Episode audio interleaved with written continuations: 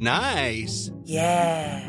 What you're hearing are the sounds of people everywhere putting on Bombas socks, underwear, and t-shirts made from absurdly soft materials that feel like plush clouds.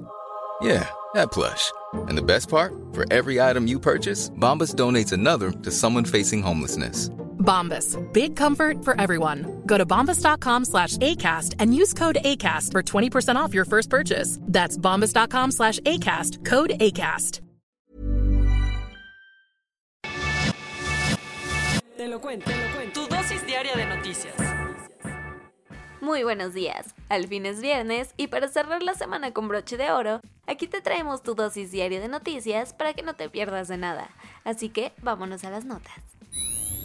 Durante la sesión del Consejo de Seguridad de la ONU, el ministro de Exteriores de Rusia, Sergei Lavrov, se encaró con los diplomáticos de Occidente por la invasión a Ucrania. Tener que justificar abiertamente una invasión ante las y los representantes de las potencias del mundo no es tarea fácil.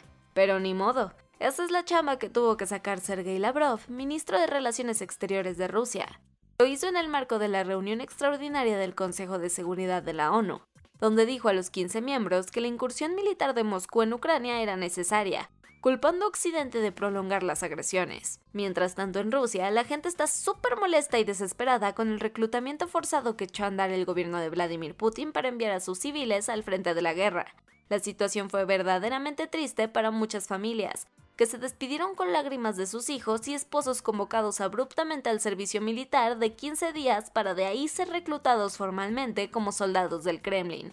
Del otro lado de la frontera, han sido liberados 205 ciudadanos ucranianos, entre los que están más de 100 integrantes del batallón Azov, un grupo de ultraderecha ucraniano, y otros 10 extranjeros. Esto después de que Ucrania y Rusia acordaron el más grande intercambio de prisioneros en estos siete meses de invasión. Del lado de Moscú, decenas de soldados regresaron a casa. En un mood de amor y paz, el canciller mexicano Marcelo Ebrard propuso ante Naciones Unidas establecer un comité de paz para la invasión de Rusia en Ucrania. Marcelo Ebrard llegó bien emocionado al recinto de las Naciones Unidas con la consigna de convencer al mundo de frenar de una vez la guerra en Ucrania. Lo hizo desde el escaño que tiene México como miembro no permanente del Consejo de Seguridad, donde propuso el establecimiento de una Comisión Internacional de Paz para poner fin al conflicto. Básicamente, retomó la idea que, como aquí te contamos, dio López Obrador en el marco de los festejos de la independencia, misma que mandaron a volar desde Ucrania diciendo que era un plan ruso, pero dio más detalles. Y es que Marcelo ve con buenos ojos que líderes mundiales como el primer ministro indio Narendra Modi y el Papa Francisco sean parte de este comité de paz. Posteriormente, en la tardecita, presentó la idea ante la Asamblea General. Pero eso sí, del dicho al hecho, o mejor de que lo escuchen a que le hagan caso, hay un gran trecho. El gobierno de Irán sigue buscando cómo reprimir las crecientes protestas tras el asesinato de Amini y ahora cortó el acceso al Internet en un intento por mermar el movimiento. Las ciudades iraníes están atravesando uno de los más grandes movimientos sociales de su historia reciente. No es para menos, ya que la misteriosa muerte de la joven Masa Amini mientras estaba detenida por la policía moral, acusada de faltar a la ley del hijab, sigue encendiendo el coraje de miles que han tomado las calles de las provincias más importantes del país como Teherán y Kurdistán.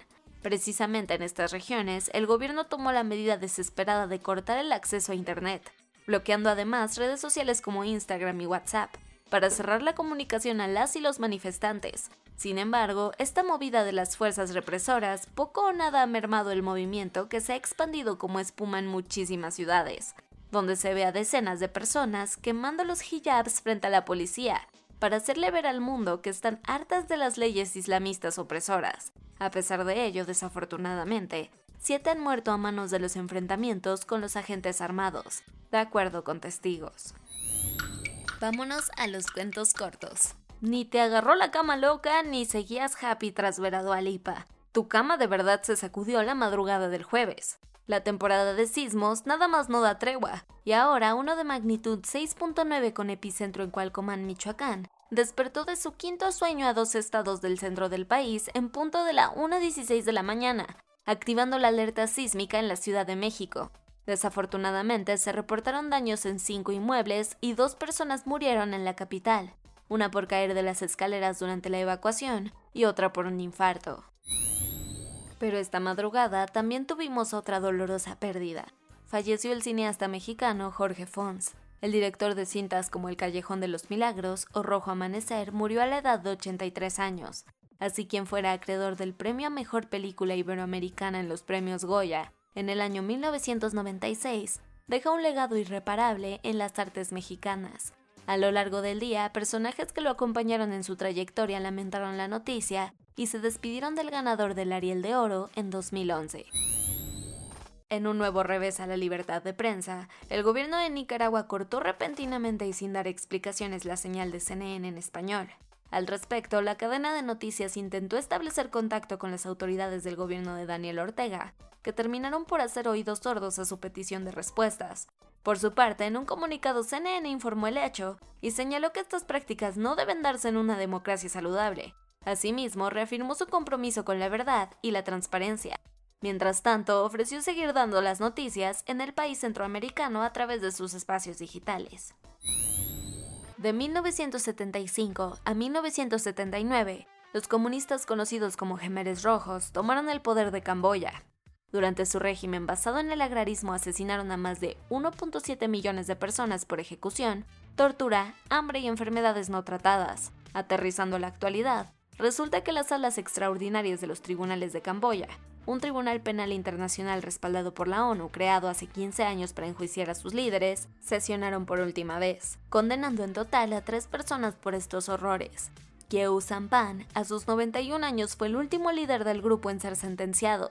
Pidió una apelación para salir de prisión, pero se la rechazaron. Alguien quiere copiar los modos de Donald Trump y es Liz Truss, la primera ministra de Reino Unido. La mandataria declaró que está considerando trasladar la embajada británica en Israel de Tel Aviv a Jerusalén, en un movimiento por demás controversial, así lo hizo el republicano en 2018, desatando críticas porque la movida representaba el reconocimiento de la ciudad sagrada como la capital israelí. El meollo del asunto es que tanto Israel como Palestina se han disputado históricamente la ciudad, por lo que la comunidad internacional ha optado mejor por mantener un papel más neutral hasta que haya un acuerdo de paz. Son tiempos mundialistas y hay prioridades. Una de ellas, por supuesto, es tener completito el álbum de la Copa del Mundo de Panini. Esto sin duda lo sabe la futbolera argentina, donde tristemente están atravesando una escasez de estampitas, o figuritas como les llaman allá, que ha provocado largas filas para conseguir sobres, a la vez de que el mercado negro ha aprovechado este nicho para disparar los precios. Incluso están vendiendo hasta en 300 dólares la imagen de Messi, por esto, el gobierno ha tenido que entrar al partido para mediar la distribución con tal de que no le metan un golazo a los coleccionistas en sus carteras. Y eso fue todo por el día de hoy. Yo soy Ceci Centella y nos escuchamos el lunes. Bye. When you make decisions for your company, you look for the no-brainers. If you have a lot of mailing to do, stamps.com is the ultimate no-brainer. Use the Stamps.com mobile app to mail everything you need to keep your business running with up to 89% off USPS and UPS. Make the same no brainer decision as over 1 million other businesses with Stamps.com. Use code PROGRAM for a special offer. That's Stamps.com code PROGRAM.